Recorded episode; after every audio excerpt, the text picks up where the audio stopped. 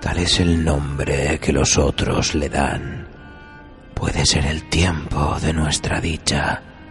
El animal ha muerto o casi ha muerto. Quedan el hombre y su alma. Vivo entre formas luminosas y vagas que no son aún la tiniebla. Buenos Aires que antes se desgarraba en arrabales hacia la llanura incesante, ha vuelto a ser la Recoleta, el Retiro, las borrosas calles del Once y las precarias casas viejas que aún llamamos el Sur. Siempre en mi vida fueron demasiadas las cosas. Demócrito de Abdera se arrancó los ojos para pensar el tiempo ha sido mi Demócrito.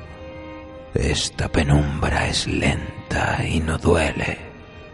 Fluye por un manso declive y se parece a la eternidad.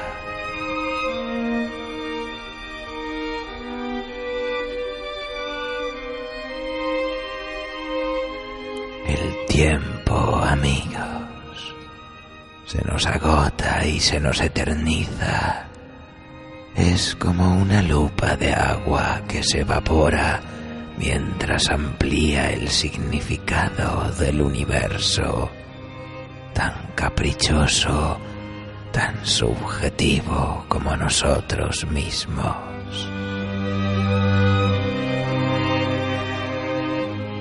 Tiempo y sus dilemas atormentaron al maestro Borges a lo largo de toda su carrera literaria y filosófica. Sin duda, es uno de los temas más emblemáticos de su obra. Publicado por primera vez durante la primavera de 1947 en la revista Anales de Buenos Aires y dos años después en el Aleph, nuestro relato de esta noche dibuja un escenario inigualable en torno al dilema del tiempo y la eternidad, el hombre y la inmortalidad. Desde una perspectiva casi mágica, en un plano metafísico de la historia, cuál sería la reacción de los hombres si algún día alcanzaran la inmortalidad. Esa es la pregunta que nos plantea el maestro Borges. Así pues, Acomódense amigos en su cubil favorito y prepárense para iniciar junto a nosotros un viaje sin retorno hasta los confines del mundo antiguo. Acompañemos a nuestra protagonista de esta noche entre los laberintos de la eternidad y descubramos el increíble y enigmático destino del inmortal.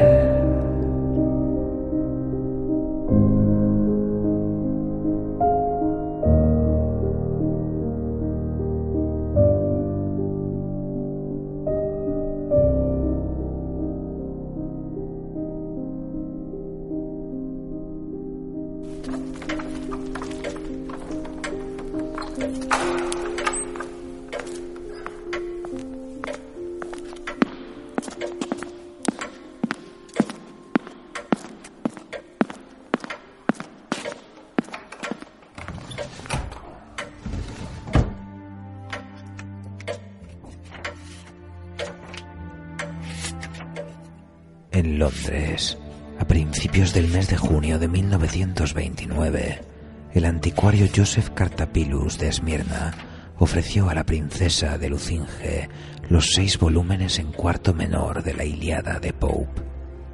La princesa los adquirió. Al recibirlos, cambió unas palabras con él. Era, nos dice, un hombre consumido y terroso, de ojos grises y barba gris, de rasgos singularmente vagos. Se manejaba con fluidez e ignorancia en diversas lenguas. En muy pocos minutos pasó del francés al inglés y del inglés a una conjunción enigmática de español de Salónica y de portugués de Macao. En octubre, la princesa oyó por un pasajero del Zeus que Cartapilus había muerto en el mar al regresar de Esmirna y que lo habían enterrado en la isla de Ios. En el último tomo de la Iliada halló este manuscrito. El original está redactado en inglés y abunda en latinismos. La versión que ofrecemos es literal.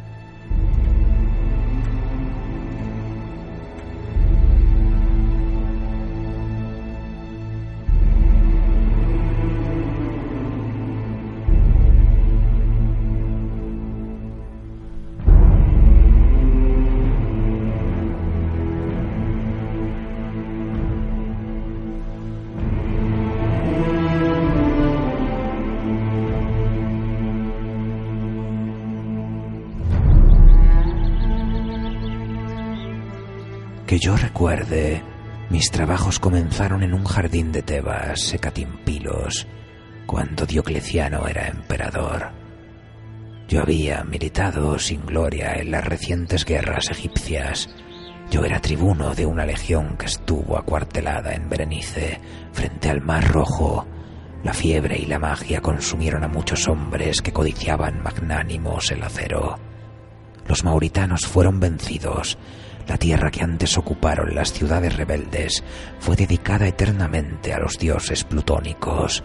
Alejandría imploró en vano la misericordia del César.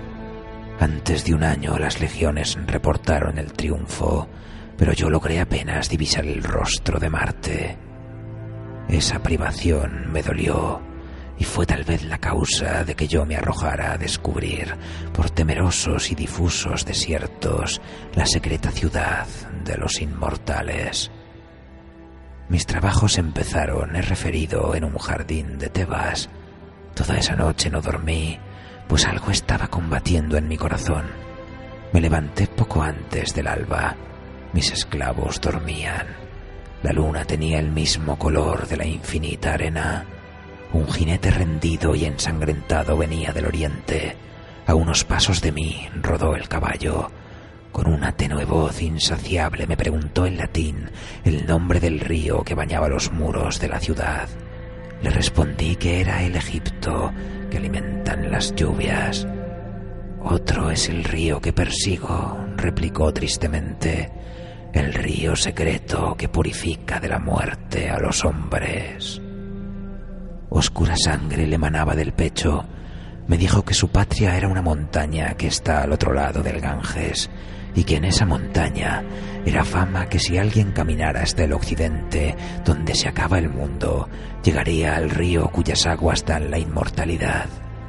Agregó que en la margen ulterior se eleva la ciudad de los inmortales, rica en baluartes y anfiteatros y templos.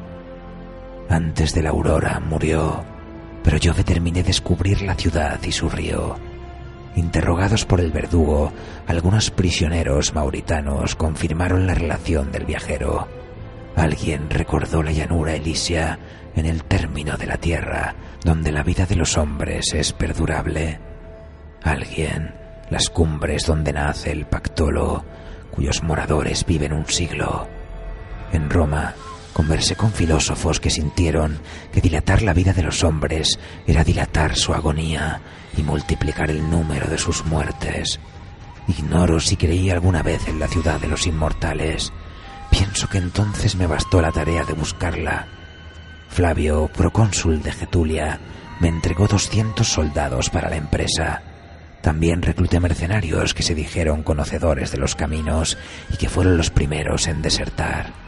Los hechos ulteriores han deformado hasta lo inextricable el recuerdo de nuestras primeras jornadas. Partimos de Arsinoe y entramos en el abrasado desierto. Atravesamos el país de los trogloditas que devoran serpientes y carecen del comercio de la palabra. El de los garamantes, que tienen mujeres en común y se nutren de leones. El de los augilas, que solo veneran el tártaro fatigamos otros desiertos donde es negra la arena, donde el viajero debe usurpar las horas de la noche, pues el fervor del día es intolerable. De lejos divisé la montaña que dio nombre al océano. En sus laderas crece el euforbio. que anula los venenos. En la cumbre habitan los sátiros, nación de hombres ferales y rústicos, inclinados a la lujuria. Que en esas regiones bárbaras, donde la tierra es madre de monstruos, pudieran albergar en su seno una ciudad famosa, a todos nos pareció inconcebible. Proseguimos la marcha, pues habría sido una afrenta a retroceder. Algunos temerarios durmieron con la cara expuesta a la luna. La fiebre los ardió. En el agua depravada de las cisternas, otros bebieron la locura y la muerte. Y entonces comenzaron las deserciones. Muy poco después, los motines. Para reprimirlos no vacilé ante el ejercicio de la severidad. Procedí rectamente, pero un centurión me advirtió que los sediciosos, ávidos de vengar la crucifixión de uno de ellos, maquinaban mi muerte. Huí del campamento con los pocos soldados que me eran fieles. En el desierto los perdí, entre los remolinos de arena y la vasta noche. Y así, una flecha cretense me laceró. Varios días erré sin encontrar agua, o quizá fuera un solo y enorme día multiplicado por el sol, por la sed y por el temor de la sed. Dejé el camino al arbitrio de mi caballo en el alba, la lejanía se erizó de pirámides y de torres. Insoportablemente soñé con un exiguo y nítido laberinto. En el centro había un cántaro. Mis manos casi lo tocaban. Mis ojos lo veían, pero tan intrincadas y perplejas eran las curvas que yo sabía que iba a morir antes de alcanzarlo. Al desenredarme por fin de esa pesadilla, me vi tirado y maniatado en un oblongo nicho de piedra, no mayor que una sepultura común. Superficialmente excavado en el agrio declive de una montaña, los lados eran húmedos, antes pulidos por el tiempo que por la industria. Sentí en el pecho un doloroso latido, sentí que me abrasaba la sed. Me asomé y grité débilmente. Al pie de la montaña se dilataba sin rumor un arroyo impuro, entorpecido por escombros y arena. En la opuesta margen resplandecía, bajo el último sol o bajo el primero, la evidente ciudad de los inmortales. Vi muros, arcos, frontispicios y foros. El fundamento era una meseta de piedra, un centenar de nichos irregulares, análogos al mío, surcaban la montaña y el valle. En la arena había pozos de poca hondura. De esos mezquinos agujeros y de los nichos emergían hombres de piel gris, de barba negligente, desnudos. Creí reconocerlos. Pertenecían a la estirpe bestial de los trogloditas que infestan las riberas del Golfo Arábigo y las grutas etiópicas. No me maravillé de que no hablaran ni de que devoraran serpientes. La urgencia de la sed me hizo temerario. Consideré que estaba a unos treinta pies de la arena. Me tiré, cerrados los ojos, atadas a la espalda las manos, montaña abajo. Hundí la cara ensangrentada en el agua oscura, bebí como se abrevan los animales. Antes de perderme otra vez en el sueño y en los delirios, inexplicablemente repetí unas palabras griegas. Los ricos teucros de Celea que beben el agua negra del Esepo. No sé cuántos días y noches rodaron sobre mí, doloroso, incapaz de recuperar el abrigo de las cavernas, desnudo en la ignorada arena, dejé que la luna y el sol jugaran con mi aciago destino. Los trogloditas, infantiles en la barbarie, no me ayudaron a sobrevivir o a morir. En vano les rogué que me dieran muerte. Un día, con el filo de un pedernal, rompí mis ligaduras. Otro, me levanté y pude mendigar o robar. Yo, Marco Flaminio Rufo, tribuno militar de una de las legiones de Roma, mi primera detestada ración de carne de serpiente.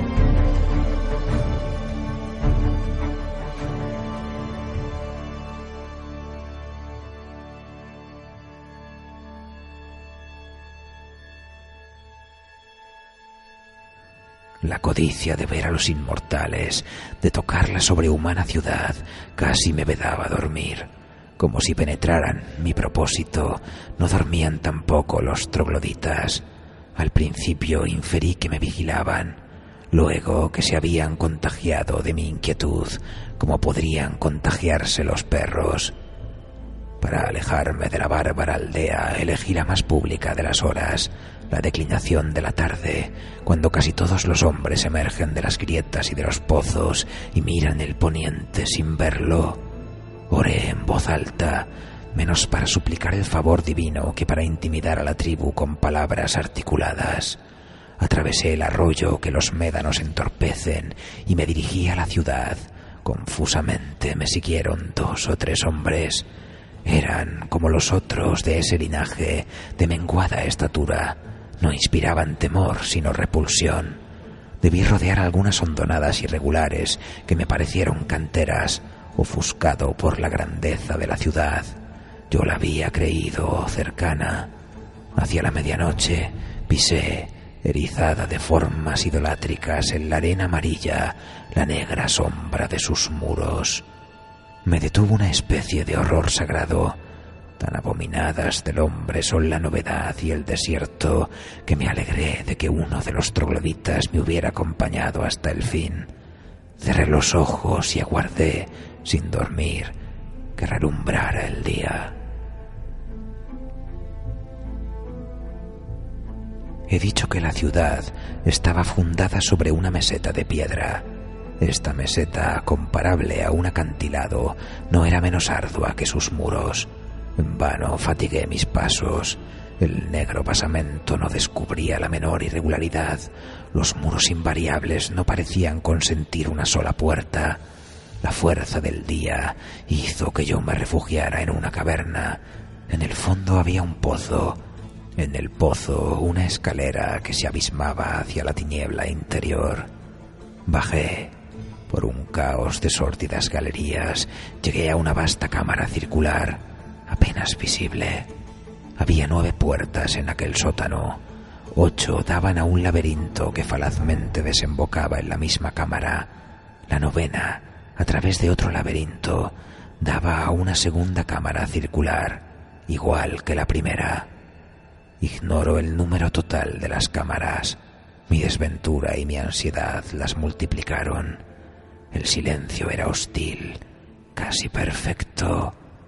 Otro rumor no había en esas profundas redes de piedra que un viento subterráneo, cuya causa nunca descubrí. Sin ruido, se perdían entre las grietas hilos de agua herrumbrada. Horriblemente me habitué a ese dudoso mundo. Consideré increíble que pudiera existir otra cosa que sótanos provistos de nueve puertas y que sótanos largos que se bifurcan Ignoro el tiempo que debí caminar bajo tierra. Sé que alguna vez confundí en la misma nostalgia la atroz idea de los bárbaros y mi ciudad natal entre los racimos. En el fondo de un corredor, un no provisto muro me cerró el paso. Una remota luz cayó sobre mí. Alcé los ofuscados ojos en lo vertiginoso, en lo altísimo Vi un círculo de luz tan azul que pudo parecerme púrpura. Unos peldaños de metal escalaban el muro. La fatiga me relajaba, pero subí, solo deteniéndome a veces para torpemente sollozar de felicidad. Fui divisando capiteles y arrastrágalos, frontones triangulares y bóvedas, confusas pompas del granito y del mármol, y así me fue deparado ascender de la ciega región de negros laberintos entretejidos a la resplandeciente ciudad. Emergía una suerte de plazoleta, mejor dicho, de patio. Rodeaba un solo edificio de forma irregular y altura variable. A ese edificio heterogéneo pertenecían las diversas cúpulas y columnas antes que ningún otro rasgo de ese monumento increíble me suspendió lo antiquísimo de su fábrica.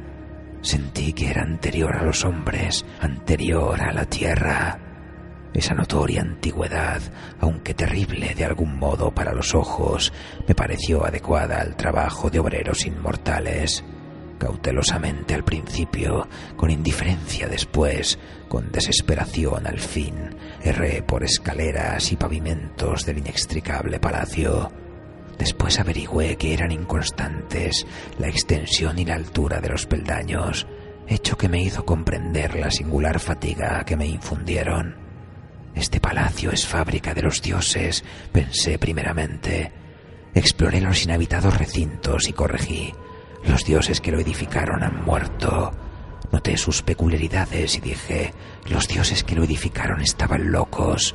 Lo dije, bien lo sé, con una incomprensible reprobación que era casi un remordimiento, con más horror intelectual que miedo sensible.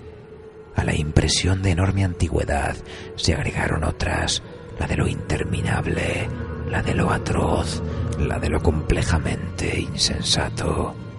Yo había cruzado un laberinto, pero la nítida ciudad de los inmortales me atemorizó y repugnó.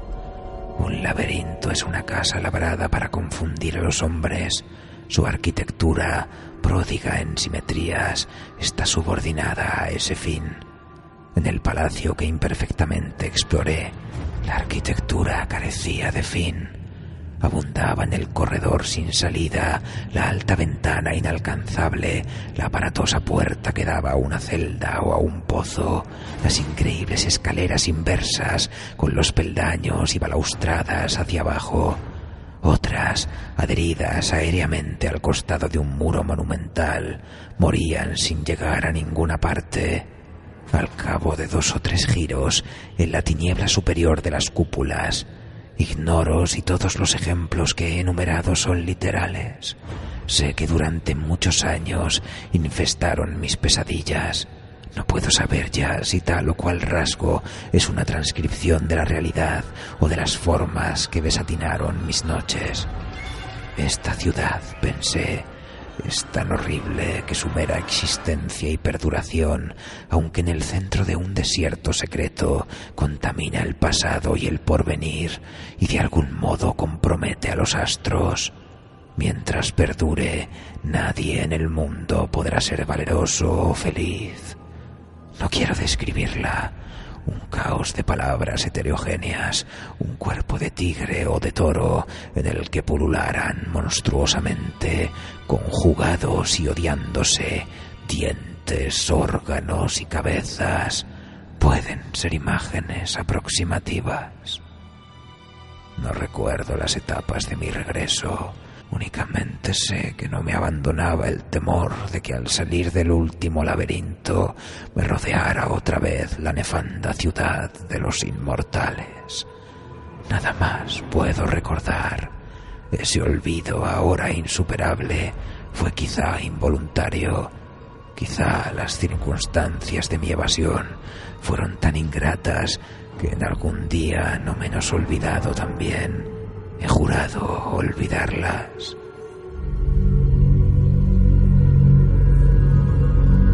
Quienes hayan leído con atención el relato de mis trabajos recordarán que un hombre de la tribu me siguió como un perro podría seguirme hasta la sombra irregular de los muros. Cuando salí del último sótano, lo encontré en la boca de la caverna.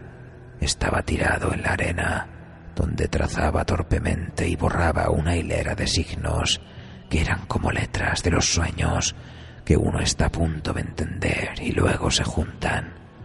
Al principio creí que se trataba de una escritura bárbara. Después vi que es absurdo imaginar que hombres que no llegaron a la palabra lleguen a la escritura. Además, ninguna de las formas era igual a otra lo cual excluía o alejaba la posibilidad de que fueran simbólicas. El hombre las trazaba, las miraba y corregía. De golpe, como si le fastidiara ese juego, las borró con la palma y el antebrazo. Me miró, pero no pareció reconocerme. Sin embargo, tan grande era el alivio que me inundaba, o tan grande y medrosa mi soledad, que di en pensar que ese rudimental troglodita que me miraba desde el suelo de la caverna había estado esperándome. El sol caldeaba la llanura. Cuando emprendimos el largo viaje de regreso a la aldea, bajo las primeras estrellas, la arena era ardorosa bajo los pies. El troglodita me precedió. Esa noche concebí el propósito de enseñarle a reconocer y acaso a repetir algunas palabras. El perro y el caballo, reflexioné, son capaces de lo primero. Muchas aves, como el ruiseñor de los Césares, de lo último. Por muy vasto que fuera el entendimiento de un hombre, siempre sería superior al de los irracionales. La humildad y miseria del troglodita me trajeron a la memoria la imagen de Argos, el viejo perro moribundo de la Odisea, y así le puse el nombre de Argos y traté de enseñárselo. Fracasé y volví a fracasar. Los arbitrios, el rigor y la obstinación fueron del todo vanos. Inmóvil, con los ojos inertes, no parecía percibir los sonidos que yo procuraba inculcarle. A unos pasos de mí era como si estuviera muy lejos, echado en la arena, como una pequeña y ruinosa esfinge de lava. Dejaba que sobre él giraran los cielos desde el crepúsculo del día hasta el de la noche. Juzgué imposible que no se percatara de mi propósito. Recordé que es fama entre los etíopes que los monos deliberadamente no hablan para que no los obliguen a trabajar y atribuí a suspicacia o a temor el silencio de Argos. De esa imaginación pasé a otras aún más extravagantes. Pensé que Argos y yo participábamos de universos distintos. Pensé que nuestras percepciones eran iguales, pero que Argos las combinaba de otra manera y construía con ellas otros objetos. Pensé que acaso no había objetos para él, sino un vertiginoso y continuo juego de impresiones brevísimas. Pensé en un mundo sin memoria, sin tiempo, Consideré la posibilidad de un lenguaje que ignorara los sustantivos, un lenguaje de verbos impersonales o de indeclinables epítetos. Así fueron muriendo los días y con los días los años, pero algo parecido a la felicidad ocurrió una mañana. Llovió con lentitud poderosa. Las noches del desierto pueden ser frías, pero aquella había sido un fuego. Soñé que un río de Tesalia, a cuyas aguas yo había restituido un pez de oro, venía a rescatarme. Sobre la roja arena y la negra piedra yo lo oía acercarse. La frescura del aire y el rumor atareado de la lluvia me despertaron. Corrí desnudo a recibirla. Declinaba la noche Bajo las luces amarillas, la tribu, no menos dichosa que yo, se ofreció a los vivios aguaceros en una especie de éxtasis. Parecían coribantes a quienes posee la divinidad. Argos, puestos los ojos en la esfera, gemía. Raudales le rodaban por la cara, no sólo de agua, sino, después lo supe, de lágrimas. Argos, le grité. Argos. Y entonces, con mansa admiración, como si descubriera una cosa perdida y olvidada de hace mucho tiempo, Argos balbuceó estas palabras. Argos, perro de Ulises. Y después, también sin mirarme, este perro tirado en el estiércol. Fácilmente aceptamos la realidad ¿Acaso porque intuimos que nada es real? Le pregunté qué sabía de la Odisea. La práctica del griego le era penosa. Tuve que repetir la pregunta. Muy poco, dijo, menos que el rapsoda más pobre. Ya habrán pasado mil cien años desde que la inventé. Todo me fue dilucidado aquel día. Los trogloditas eran los inmortales el riacho de aguas arenosas, el río que buscaba el jinete. En cuanto a la ciudad, cuyo nombre se había dilatado hasta el Ganges, nueve siglos haría que los inmortales la habían asolado. Con las reliquias de su ruina erigieron en el mismo lugar la desatinada ciudad que yo recorrí suerte de parodia o reverso, y también templo de los dioses irracionales que manejan el mundo y de los que nada sabemos, salvo que no se parecen al hombre. Aquella fundación fue el último símbolo al que condescendieron los inmortales. Marca una etapa en que, juzgando que toda empresa es vana, determinaron vivir en el pensamiento, en la pura especulación erigieron la fábrica, la olvidaron y fueron a morar en las cuevas, absortos, casi no percibían el mundo físico. Esas cosas Homero las refirió como quien habla con un niño. También me refirió su vejez y el postrer viaje que emprendió, movido como Ulises por el propósito de llegar a los hombres que no saben lo que es el mar, ni comen carne sazonada con sal, ni sospechan lo que es un remo. Habitó un siglo en la ciudad de los inmortales. Cuando la derribaron, aconsejó la fundación de la otra. Ello no debe sorprendernos. Es fama que después de cantar la guerra de Ilión, cantó la guerra de las ranas y los ratones. Fue como un dios que creara el cosmos y luego el caos. Ser inmortal es baladí, menos el hombre, todas las criaturas lo son, pues ignoran la muerte lo divino, lo terrible, lo incomprensible, es saberse inmortal. He notado que pese a las religiones, esa convicción es rarísima. Israelitas, cristianos y musulmanes profesan la inmortalidad, pero la veneración que tributan al primer siglo prueba que solo creen en él, ya que destinan todos los demás en número infinito a premiarlo o castigarlo. Más razonable me parece la rueda de ciertas religiones del Indostán. En esa rueda, que no tiene principio ni fin, cada vida es efecto de la anterior y engendra a la siguiente, pero ninguna determina el conjunto. Adoctrinada por un ejercicio de siglos, la República de Hombres Inmortales había logrado la perfección de la tolerancia y casi con desdén. Sabía que en un plazo infinito le ocurren a todo hombre todas las cosas. Por sus pasadas o futuras virtudes, todo hombre es acreedor a toda bondad, pero también a toda traición por sus infamias del pasado o del porvenir. Así como en los juegos de azar las cifras pares y las cifras impares tienden al equilibrio, también se anulan y se corrigen el ingenio y la estolidez ¿Y acaso el rústico poema del Cid es el contrapeso exigido por un solo epíteto de las églogas o por una sentencia de Heráclito? El pensamiento más fugaz obedece a un dibujo invisible y puede coronar o inaugurar una forma secreta. Sé de quienes obraban el mal para que en los siglos futuros resultara el bien, o hubiera resultado en los ya pretéritos. Encarados así, todos nuestros actos son justos, pero también indiferentes. No hay méritos morales o intelectuales.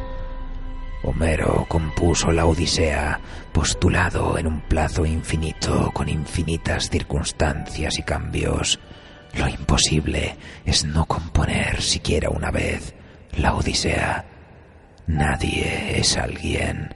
Un solo hombre inmortal es todos los hombres como Cornelio Agripa, soy Dios, soy héroe, soy filósofo y demonio, soy el mundo. Todo lo cual es una fatigosa manera de decir que no soy nada.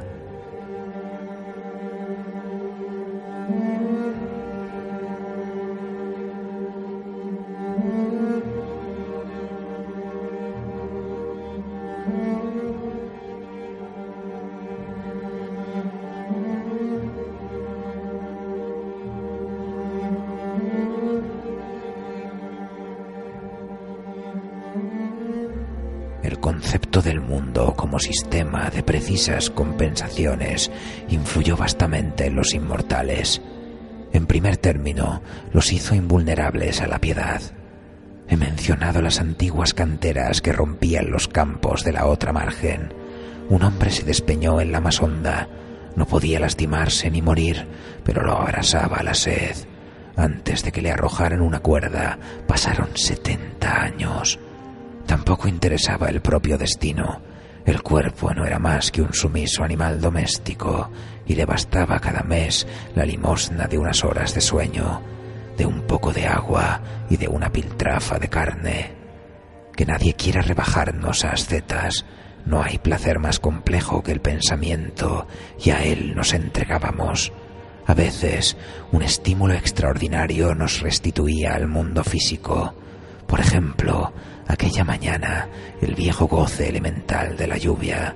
Esos lapsos eran rarísimos. Todos los inmortales eran capaces de perfecta quietud. Recuerdo alguno a quien jamás he visto de pie. Un pájaro anidaba en su pecho. Entre los corolarios de la doctrina de que no hay cosa que no esté compensada por otra, hay uno de muy poca importancia teórica, pero que nos indujo a fines o a principios del siglo X a dispersarnos por la faz de la tierra. Cabe en estas palabras, existe un río cuyas aguas dan la inmortalidad, en alguna región habrá otro río cuyas aguas la borren. El número de ríos no es infinito. Un viajero inmortal que recorra el mundo acabará algún día por haber bebido de todos. Y así nos propusimos descubrir ese río. La muerte o su alusión hace preciosos y patéticos a los hombres. Estos se conmueven por su condición de fantasmas, cada acto que ejecutan puede ser el último. No hay rostro que no esté por desdibujarse como el rostro de un sueño. Todo entre los mortales tiene el valor de lo irrecuperable y de lo azaroso. Entre los inmortales, en cambio, cada acto y cada pensamiento es el eco de otros que en el pasado lo antecedieron, sin principio visible, o el fiel presagio de otros que en el futuro lo repetirán hasta el vértigo. No hay cosa que no esté como perdida entre infatigables espejos. Nada puede ocurrir una sola vez. Nada es preciosamente precario. Lo elegíaco, lo grave, lo ceremonial no rigen para los inmortales. Homero y yo nos separamos en las puertas del Tánger Creo que no nos dijimos adiós.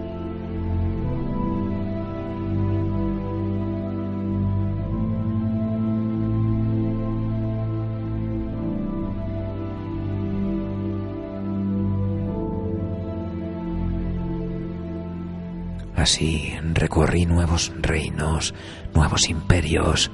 En el otoño del 1066 milité en el puente de Stamford ya no recuerdo si en las filas de Harold, que no tardó en hallar su destino, o en las de aquel infausto Harald Hardrada, que conquistó seis pies de tierra inglesa, o un poco más, en el séptimo siglo de la Égira, en el arrabal de Bulag, transcribí con pausada caligrafía en un idioma que he olvidado, en un alfabeto que ignoro, los siete viajes de Simbad y la historia de la ciudad de bronce. En un patio de la cárcel de Samarcanda he jugado muchísimo al ajedrez. En Bicanir he profesado la astrología y también en Bohemia. En 1683 estuve en Kolozsvar y después en Leipzig. En Aberdeen en 1714 me suscribí a los seis volúmenes de la Iliada de Pope. Sé que los frecuenté con deleite. Hacia 1729 discutí el origen de ese poema con un profesor de retórica llamado, creo, Gian Battista. Sus razones me parecieron irrefutables. El 4 de octubre de 1921, el Patna, que me conducía a Bombay, tuvo que fondear en un puerto de la costa eritrea. Bajé, recordé otras mañanas muy antiguas, también frente al Mar Rojo, cuando yo era tribuno de Roma y la fiebre y la magia y la inacción consumían a los soldados. En las afueras vi un caudal de agua clara, la probé movido por la costumbre. Al repechar el margen, un árbol espinoso me laceró el dorso de la mano. El inusitado dolor me pareció muy vivo.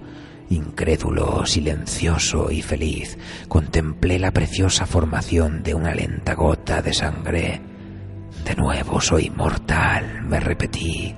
De nuevo me parezco a todos los hombres. Esa noche dormí hasta el amanecer.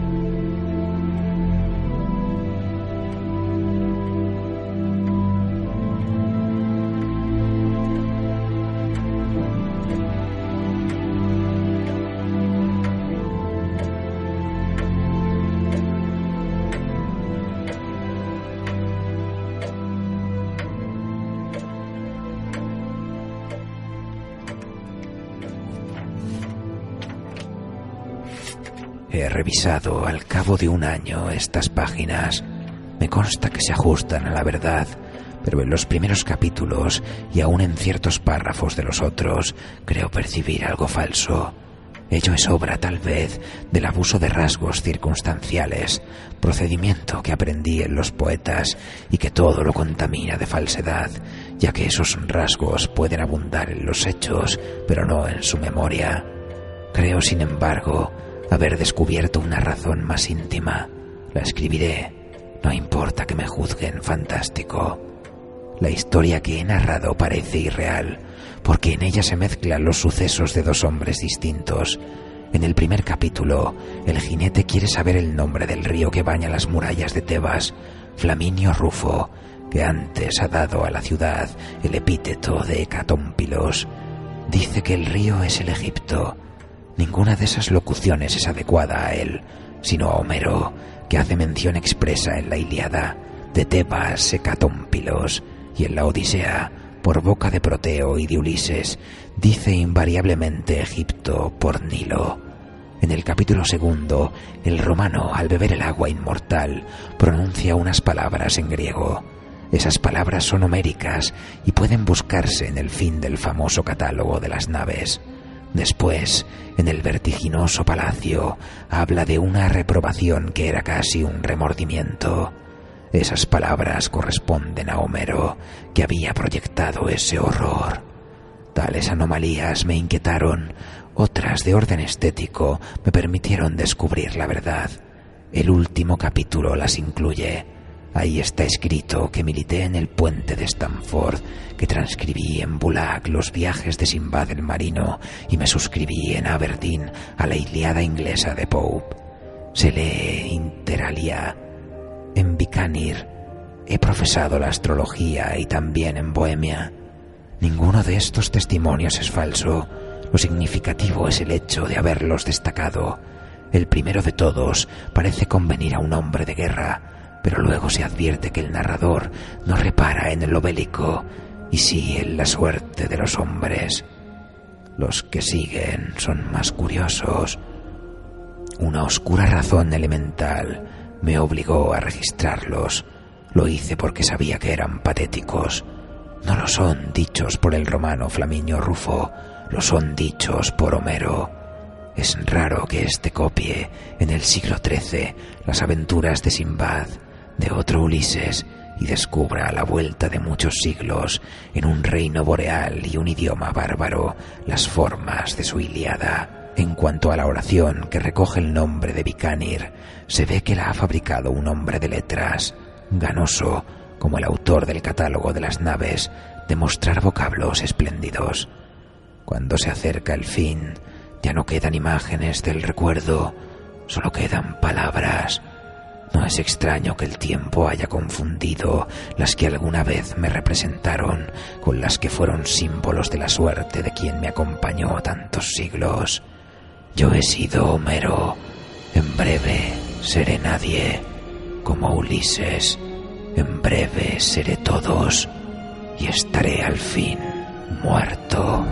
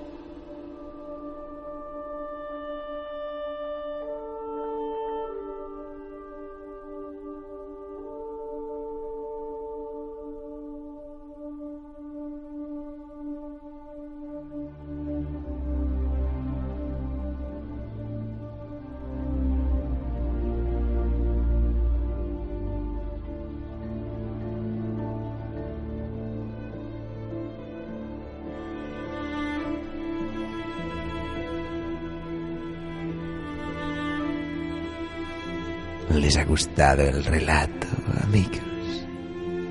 el inmortal sería escogido por el maestro Borges para abrir su famoso libro de relatos, el Aleph, en el que despliega toda una colección de referencias simbólicas sobre el tiempo y las grietas entre las que los mitos surgen de la propia realidad.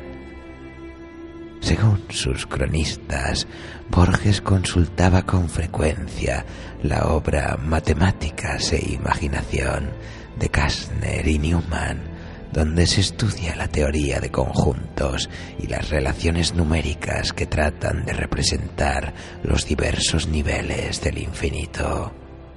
El tiempo llevado a la eternidad se desdibuja en una paradoja tanto es así que la propia eternidad como distorsión temporal nos enfrenta al sentido de la propia existencia. ¿Qué hace que seamos nosotros mismos sino la memoria de lo vivido? Nuestro pasado nos ayuda a construir nuestra identidad, pero la memoria es fugaz, amigos, y se nos pierde recordamos muy poco de entre todo lo acontecido. Cada día cientos de miles de momentos y percepciones se nos van o las alejamos de nuestro recuerdo. Borges no pretende contestar a las cuestiones del tiempo como lo haría un científico. Su viaje es metafísico su mensaje es una danza en la cuerda floja del entendimiento último. Es el planteamiento del dilema lo que despierta la imaginación. Es la imaginación la que enciende la llama del descubrimiento. Y aunque no seamos capaces de reflejar esa inmensidad numérica, la mente se proyecta en ella como en un espejo de eternidad. Y si alcanzamos ese punto, quizá por un instante podamos tocar las fronteras del infinito. Nadie es alguien, un solo hombre inmortal es todos los hombres. Somos Dios, somos héroes, somos filósofos y demonios, somos el mundo, todo lo cual es una fatigosa manera de decir que no somos nada, porque estamos hechos no de carne y hueso, sino de tiempo, de fugacidad.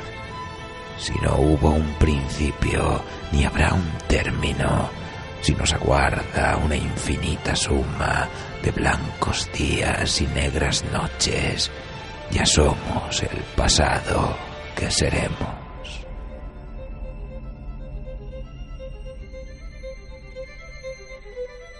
Así que ya lo saben, amigos. Si por azar o por suerte dan con el secreto de la inmortalidad, si alcanzan las cumbres más altas de la existencia, si se enriquecen, obtienen fama y fortuna, si son adorados por sus congéneres cual dioses primigenios en sus respectivas distopías laborales, no dejen que se les suba a la cabeza escríbanos a noviembre nocturno y les enviaremos a nuestros sogots relativistas para que les recuerden que solo somos una mota de polvo flotando a la deriva en el espacio-tiempo de un cosmos infinito.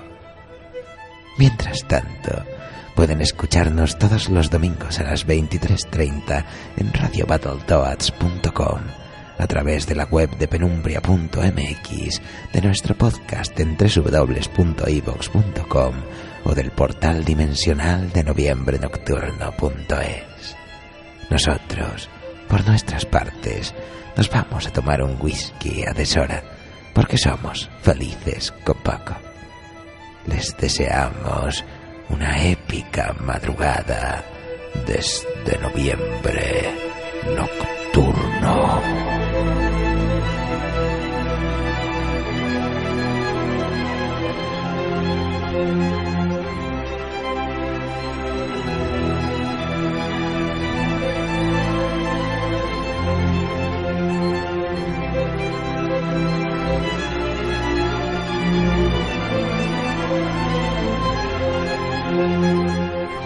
Lo que he estado tratando de saber toda mi vida.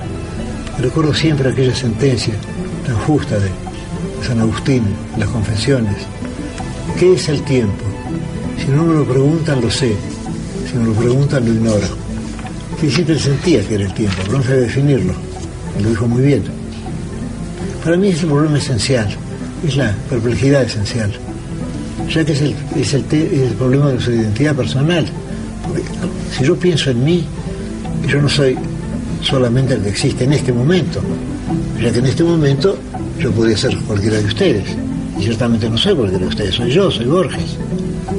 Modo que yo soy también mi pasado, pero ese pasado su mayor parte está olvidado y sin embargo hay algo que persiste. Bueno, ahí está todo el misterio del tiempo, ¿no? Que, que, se siente muy claro en el caso de la identidad personal. ¿Qué hace que uno sea el mismo a lo largo del tiempo? Y sin embargo uno ha olvidado la mayor parte del pasado. Lo que se recuerda del pasado es mínimo. ¿no? Y lo que se olvida es casi todo. Cada día supongo que habrá miles de percepciones, miles de recuerdos, de nostalgias, quizá de infiernos y de cielos también.